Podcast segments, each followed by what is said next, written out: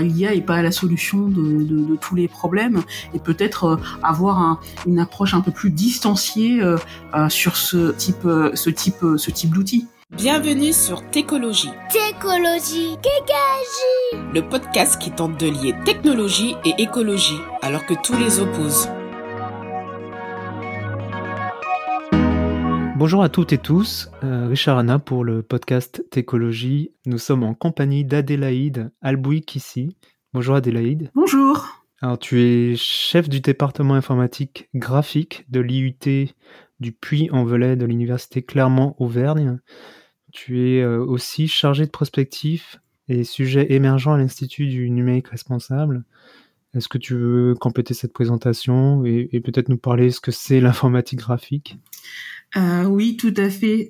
Euh, donc, en fait, je, me positionne comme un, une intellectuelle organique dans la définition de Gramsci, c'est-à-dire que euh, je modélise tout un tas de, choses, on en parlera tout à l'heure, mais je travaille aussi de manière concrète euh, dans des lieux euh, avec les gens et je fais beaucoup d'expérimentation. Donc, euh, euh, et c'est hyper important pour moi d'être, de travailler en, en, en, proximité. Et donc dans ce dans ce cadre-là, j'ai une activité euh, académique euh, liée à mon statut de maître de conférence en informatique appliquée. Euh, je travaille euh, aussi en tant que expert auprès de la Commission européenne sur les questions euh, d'innovation et à l'Institut du numérique responsable où je vais à, à, aux sujets émergents comme l'industrie, produire local, la question des tiers lieux, aussi la question des communs associés aux tiers lieux, la question de de de de, de l'IA et de l'inclusion numérique. Et, euh, et, voilà. Et effectivement, je suis aussi euh, chef d'un département qui existe depuis 25 ans en Haute-Loire, en, en Auvergne-Rhône-Alpes, et on forme des étudiants à la production euh, numérique 3D temps réel dans divers domaines, réalité virtuelle, réalité augmentée, etc. C'est vaste sujet. ben, on va essayer d'explorer un peu tous ces sujets. Qu'est-ce qui t'a amené à, travailler sur les enjeux environnementaux du numérique? Alors, ce qui m'a amené à travailler sur euh, ces sujets-là, c'est d'abord euh, euh, une, prise de, conscience au travers de, différentes lectures et, aussi un travail pratique.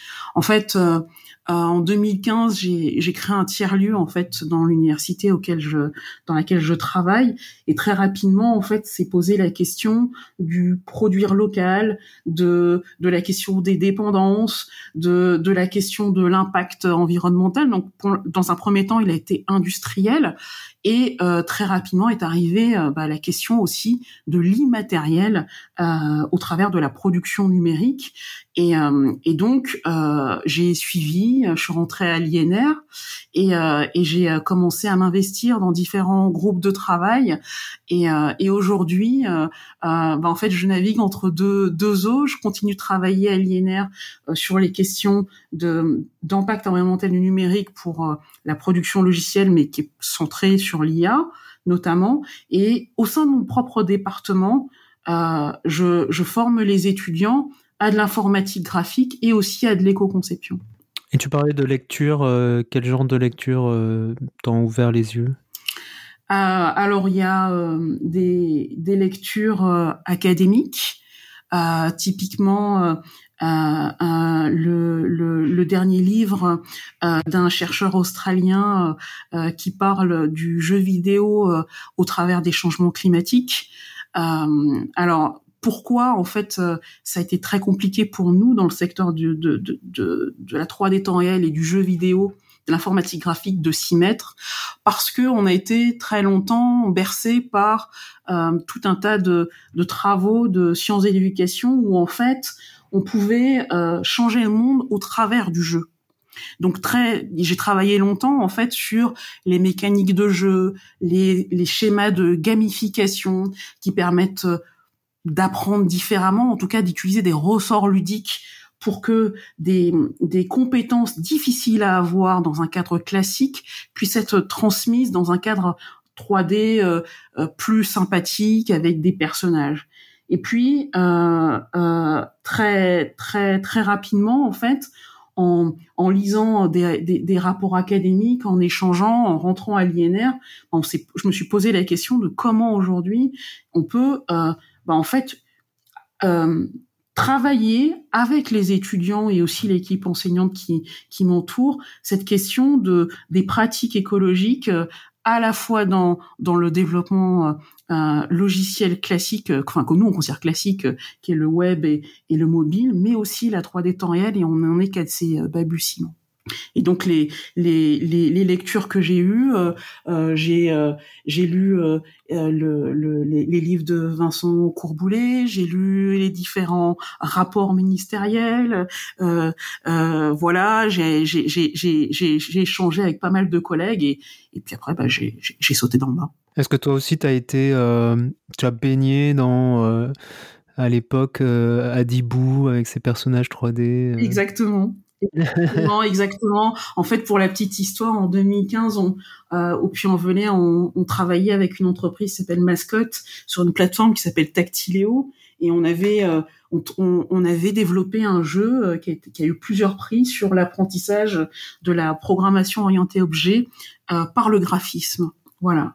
Donc, euh, donc le, le, jeu est toujours en ligne euh, euh, d'ailleurs. Et, et, et, donc notre idée c'était ça, c'était d'utiliser la 3D temps réel pour apprendre mieux, parce que c'était fun, parce qu'il y avait différents euh, voilà supports ludiques. Donc il y avait effectivement Adibou. Après il y a eu des extensions. Après est arrivé euh, l'avalanche de, de, périphériques comme les tablettes, les, les TBI, donc tableau blanc interactif, euh, dans les écoles. Et, euh, et puis euh, et puis donc nous on est on, est, on a continué à, à, développer des ressources pédagogiques pour les enseignants.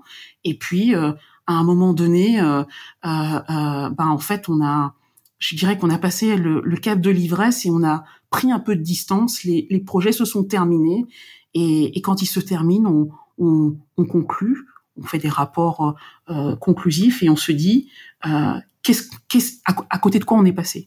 C'est à partir de là que la réflexion a été lancée. Dans un épisode qu'on a réalisé avec euh, Philippe Biwix, on a beaucoup parlé de numérique à l'école euh, justement, lui, sa position, c'est euh, faut vraiment euh, dénumériser et, et, utiliser vraiment avec parcimonie. Il parle de techno-discernement. Euh, toi, qu'est-ce que, quel est ton avis par rapport à ça? Peut-être un avis personnel sur est-ce qu'il est-ce qu'il faut plus de numérique à l'école? Enfin, et comment comment faire du numérique à l'école? Comment bien faire du numérique à l'école? Alors le, le, la question du numérique à l'école, euh, elle se pose de différentes façons. Il y a le premier levier qui est l'apprentissage de la des, des, bases de la programmation en fait euh, à l'école dès le dès le plus jeune, plus jeune âge.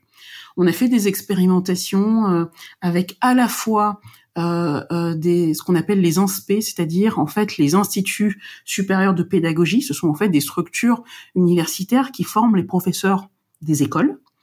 Donc on a fait des expérimentations avec ces futurs enseignants euh, en classe, euh, pas en classe, euh, en mode débranché, euh, en mode en mode branché. moi, après trois ans d'expérimentation, moi je retiens que on peut, euh, en tout cas sur ce premier pan qui est l'apprentissage des, fondamentaux de, de l'algorithmique à l'école, le faire en mode débranché. Il y a énormément d'outils qui euh, qui existent qui fonctionne dès en fait euh, la, la fin de la, la classe maternelle. Et, euh, euh, et, effectivement je pense que l'usage en fait de, de périphériques numériques dès le plus jeune âge à mon avis n'apporte n'apporte pas de plus-value en tout cas au travers de nos expérimentations.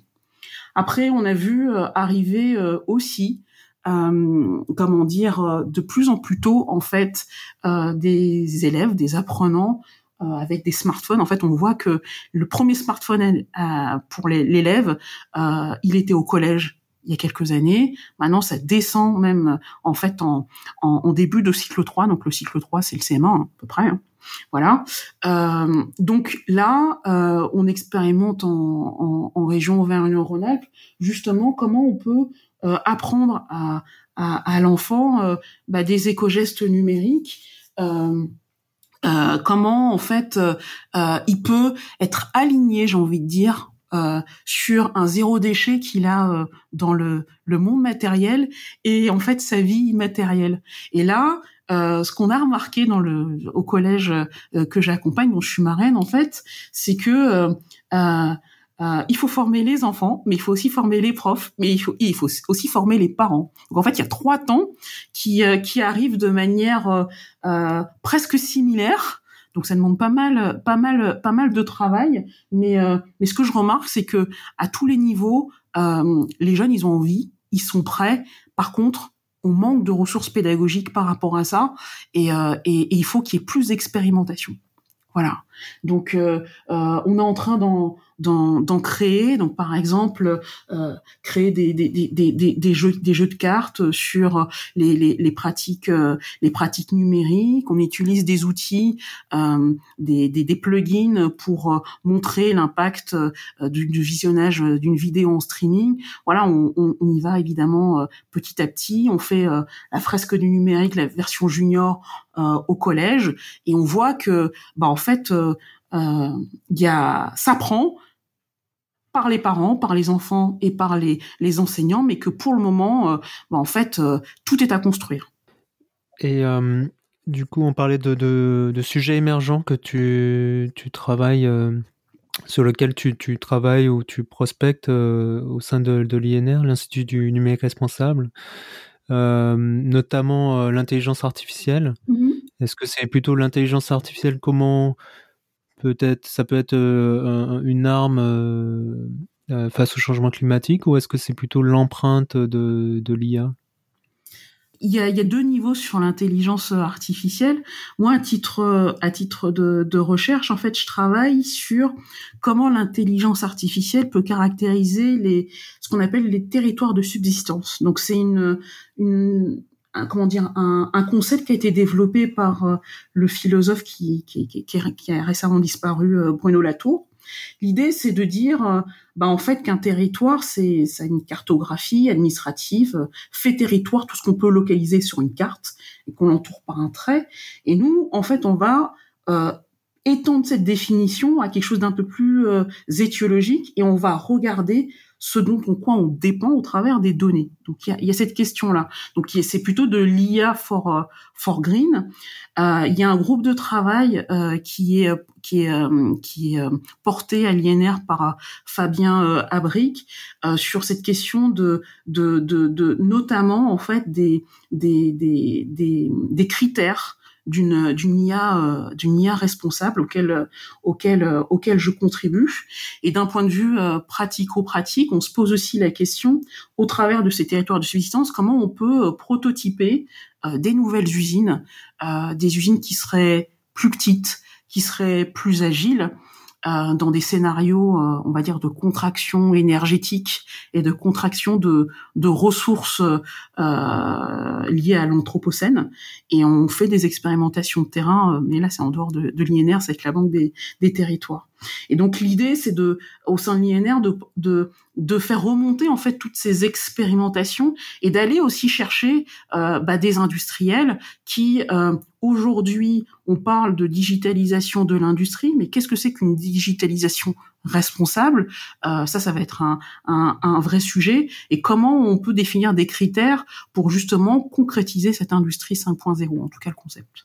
Et, parmi les sujets émergents, euh, est-ce que tu travailles aussi sur euh, les métavers? Euh, Est-ce que, oui. est-ce que ça, ça, enfin, tu nous as parlé de, de, de, tout ce qui est réalité virtuelle, réalité augmentée. Oui. Mais mais est-ce que ça, ça a un sens? Est-ce que ça n'a pas été euh, popularisé par Zuckerberg, donc euh, par Meta, par Facebook, dans un but purement commercial et, finalement euh, il en ressort pas grand-chose. D'ailleurs, on a l'impression que ça c'est en train de plonger. Qu'est-ce que, quel est ton, ton avis à ce sujet? Ça fait partie des sujets euh, sur lesquels je travaille au sein de l'INR.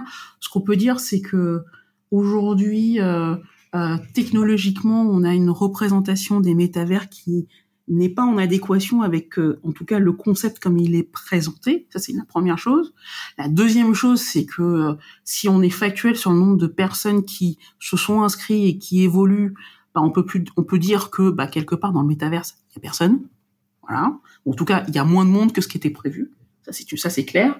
Et la, troisième chose, c'est que effectivement, euh, euh, l'impact euh, environnemental du, métaverse doit, en tout cas, dans, un avenir assez proche, être évalué ou être estimé, parce que derrière, bah en fait il y a, des enjeux de, de, de positionnement mais derrière l'histoire du métavers c'est même l'informatique graphique initialement qu'il faudrait aussi euh, euh, mesurer l'impact.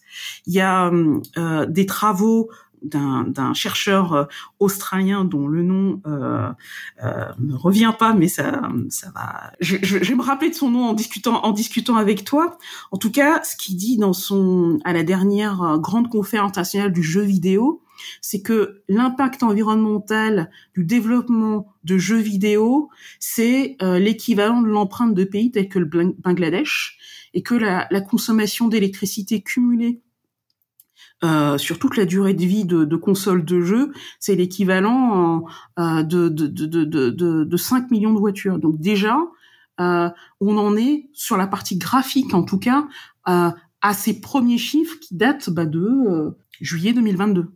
Donc il y a tout un pan encore à, à de recherche, euh, de d'analyse à faire euh, sur déjà le, jeu vidéo, l'impact de l'informatique graphique et par extension en fait le métaverse.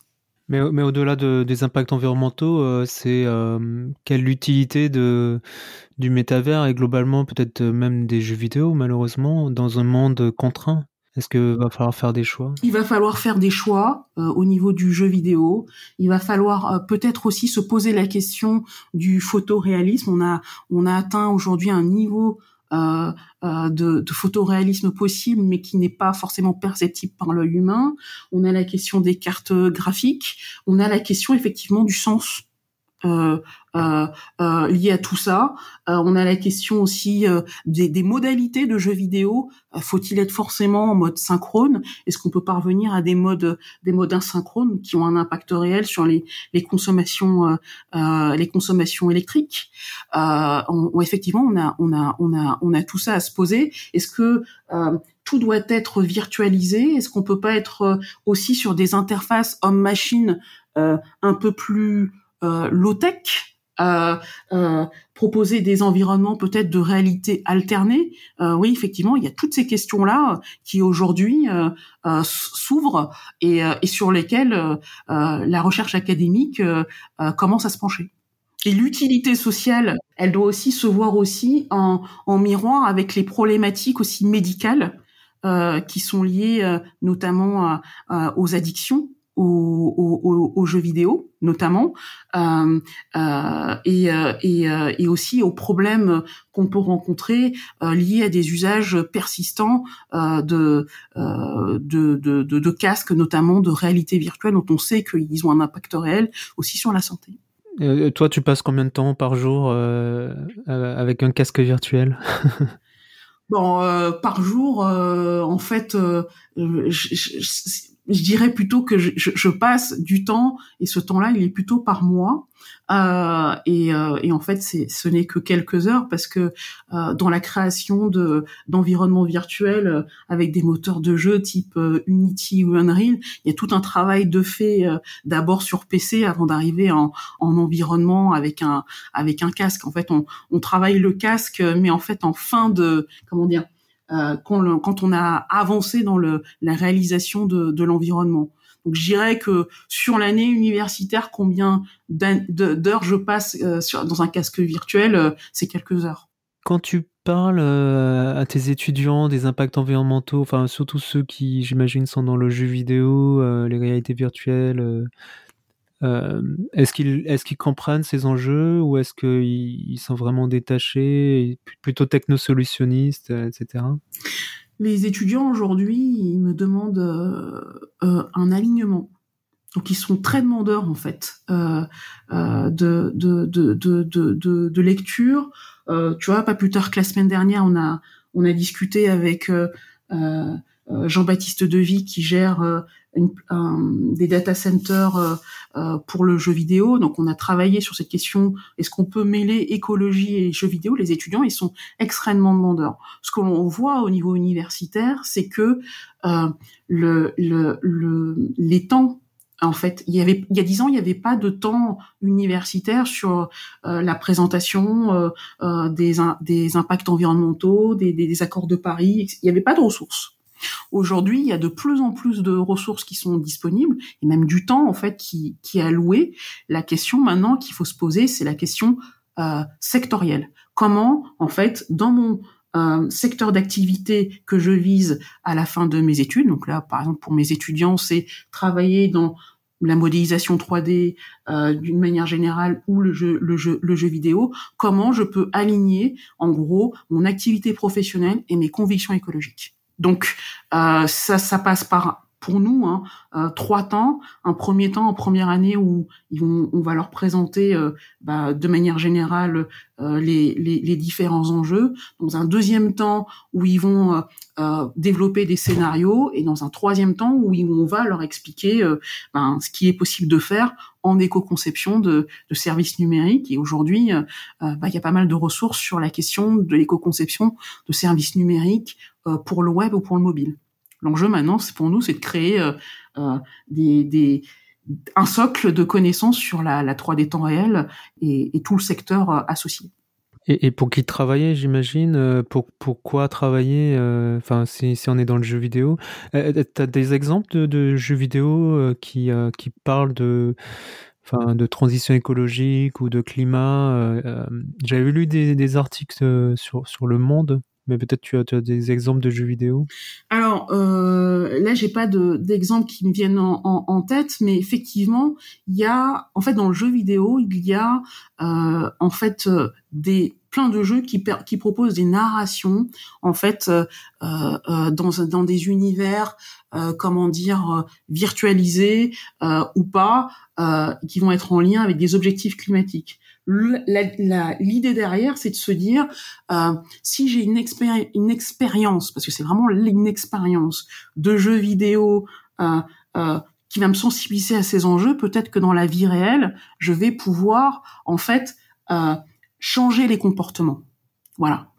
Euh, L'enjeu aujourd'hui, à mon, à mon sens, c'est de se dire, euh, dans la narration du jeu vidéo, en fait, pouvoir créer un jeu vidéo qui, dans sa narration, intègre des objectifs écologiques, mais qui lui-même a et, euh, dans son développement euh, soit euh, éco-conçu et responsable. Pour moi, il faut les deux. Voilà.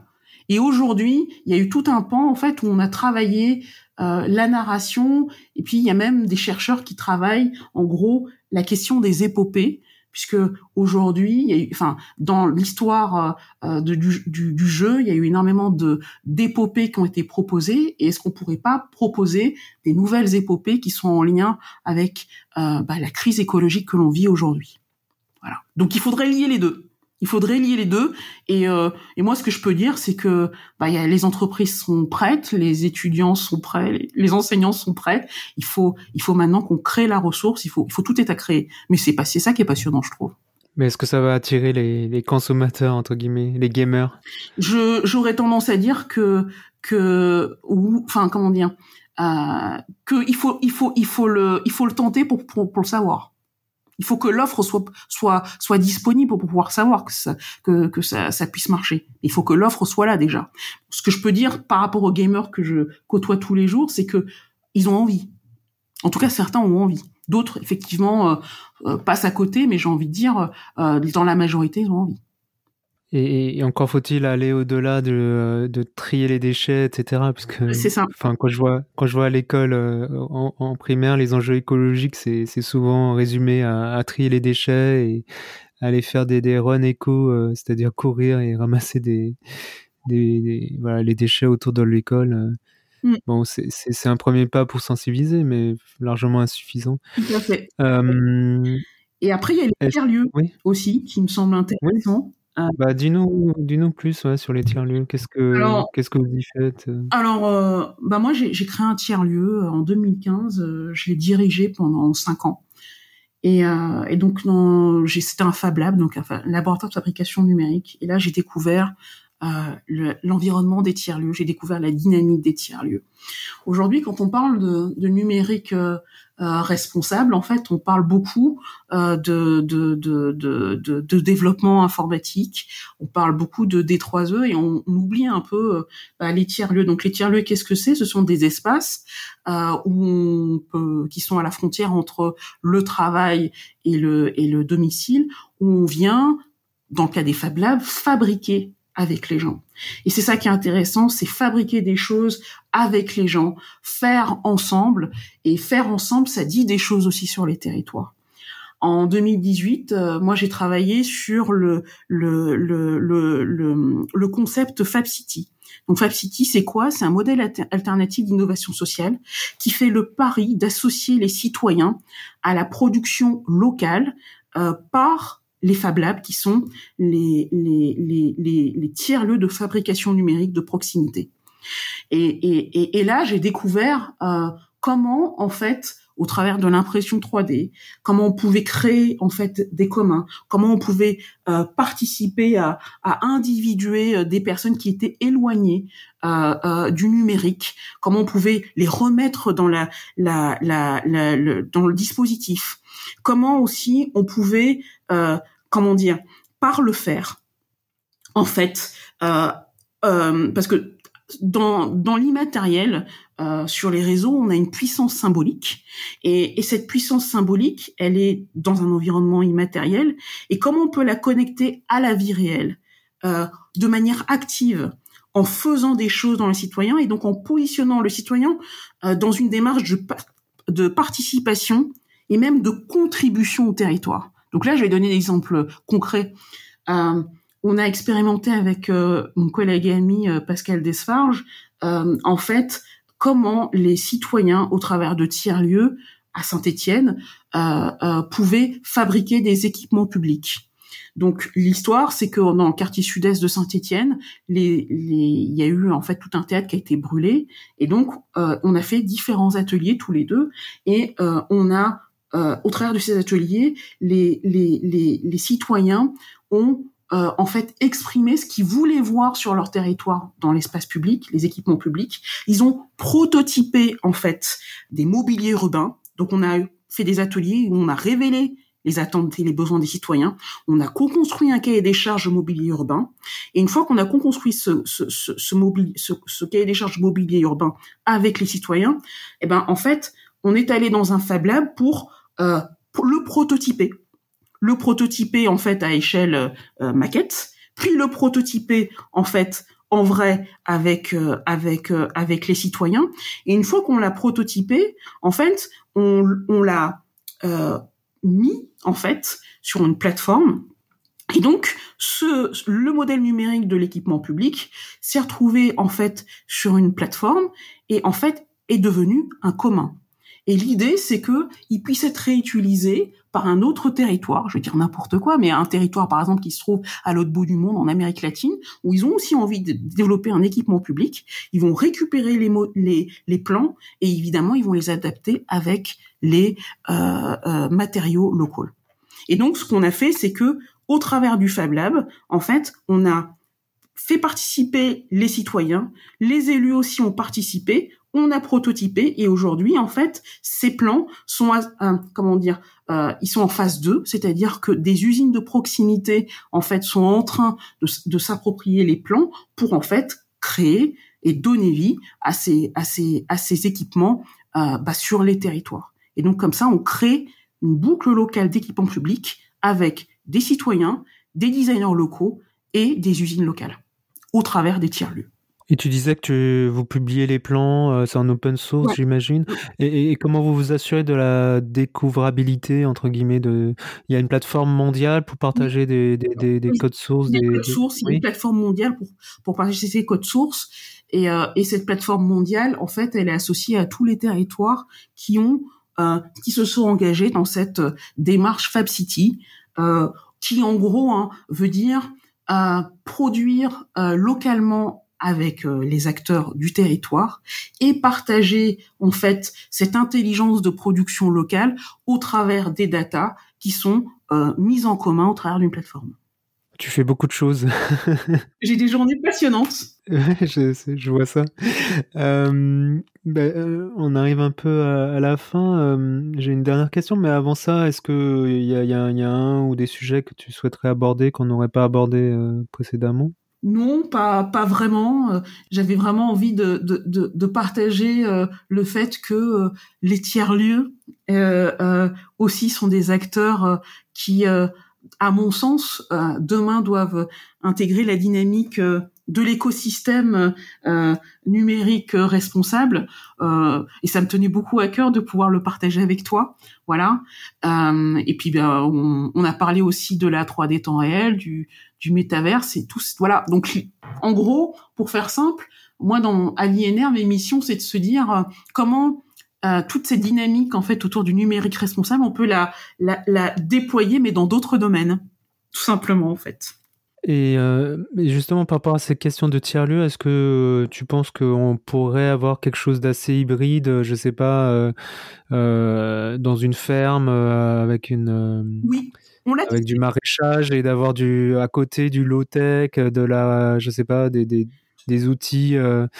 Il y a Atelier Paysan qui fait ça d'ailleurs. Exactement, exactement. Et en fait, il y a énormément de, de tiers lieux où où, euh, où, euh, où en fait les, ces dynamiques sont, sont, sont, sont conduites. Je pense par exemple à l'Ermitage qui est euh, en région Hauts-de-France. Euh, qui est aussi sur ce modèle euh, agricole. Euh, les tiers-lieux aussi travaillent aussi sur la question de la fabrication distribuée. Pour faire simple, qu'est-ce que c'est? C'est en gros bah, ce qu'on a vécu pendant le confinement, c'est-à-dire que la possibilité de mettre en commun des capacités de production qu'ont les tiers-lieux pour produire en fait à grande échelle. Donc il y a, y a ça, et puis dans les tiers-lieux, moi ce que j'imagine demain, c'est de la même façon qui est, euh, euh, comment dire, c'est tout cet accompagnement en fait de proximité pour les citoyens sur cette euh, euh cette thématique du numérique responsable. En gros, euh, la même façon qu'aujourd'hui les tiers-lieux le font de manière informelle, hein, euh, on a des conseillers numériques. Aujourd'hui, il y a énormément de tiers-lieux qui qui font déjà du conseil numérique responsable auprès du citoyen euh, et ça, ça me semble hyper important en fait de demain de de, de soutenir ce genre d'initiative. Comment tu vois euh, le monde euh, dans 10 ans euh, et le numérique, qu'est-ce qu'il peut apporter dans 10 ans? Ça dépend. En fait, je, suis partagée. Des fois, je, me demande si l'informatique existera toujours dans 20 ans. Ou en tout cas, lorsque j'échange avec mon collègue de l'ESC Clermont, est-ce que est-ce que est-ce qu'on ne doit pas euh, aussi dans nos dans notre secteur euh, renoncer à un certain nombre de choses? Je suis pas très optimiste, j'avoue, sur euh, sur le, le, le, secteur, mais je vois des signaux faibles en local. Je vois des signaux faibles au travers des entreprises et, j'ai envie de dire peut-être peut-être que que demain l'informatique que moi j'ai connue quand j'étais étudiante, elle sera enseigner autrement, c'est en tout cas ce que j'espère, euh, qu'elle s'intégrera euh, de manière plus systémique, que ça commence déjà. Hein, on sort un peu d'une phase de techno-solutionnisme euh, et ça, ça me, ça me, ça me plaît bien. Et je pense que la, la nouvelle génération de d'enseignants, enfin, je suis pas très vieille, mais la nouvelle génération d'étudiants qui euh, qui arrive euh, est en train de faire bouger les lignes et euh, et c'est ça aussi qui me motive. Voilà. Ça pique un peu ma curiosité. Tu, tu en dis beaucoup, mais pas assez. Tu, tu parles de signaux faibles. C'est quoi les signaux faibles tu parlais de, du rejet du technosolutionnisme, c'est ça Et puis tu parlais de, des choses qu'on devrait peut-être abandonner, euh, par exemple? Euh, bah, par exemple sur euh, sur euh, sur l'IA, euh, l'IA est pas la solution de, de, de tous les problèmes et peut-être avoir un, une approche un peu plus distanciée sur ce type ce type ce type d'outils. Et, et, et c'est pas simple. Hein. Je dis pas que c'est simple, mais mais mais ce que je peux voir dans les euh, tiers lieux, c'est que dans les tiers lieux, euh, euh, en tout cas dans l'expérience que, j'ai depuis maintenant de sept ans, c'est que on se pose d'abord les questions euh, éthiques euh, et environnementales avant de faire. Et il faut se les poser. Voilà. Et, et pas aller de but en blanc vers une production numérique parce que c'est cool. Ça suffit plus. Voilà. Et, euh, et, euh, et, et c'est ça que je trouve que je trouve que je trouve intéressant. Bah écoute, euh, ça fait une belle conclusion. Merci beaucoup Adélaïde de, nous avoir partagé quelques-uns de tes de tes projets ou en tout cas ce que tu enseignes. Enfin, ça fait beaucoup de choses. et puis bah tu, tu reviens quand tu veux, n'hésite pas. Bah écoute, pas de problème. J'aimerais bien justement échanger avec toi un, un, de ces cas, tu, ou même euh, te faire partager des expériences de tiers-lieux euh, euh, innovantes. J'ai eu la chance de d'accompagner la Convention citoyenne pour le climat dans leur tournée des tiers-lieux. Et, mhm. et, et c'est fou le nombre de d'expérimentations locales qu'on a sur le, le territoire et, et d'acteurs qui, enfin que, que j'adorerais te présenter pour les mettre en lumière sur sur ton podcast. Bah écoute, euh, pourquoi pas. Hein. Peut-être que le podcast euh, deviendra itinérant. Mm. Euh, appel aux, aux, financeurs publics. Mm. On verra. Pourquoi pas. bah écoute, merci beaucoup. Et puis bah, je te dis à bientôt. À bientôt.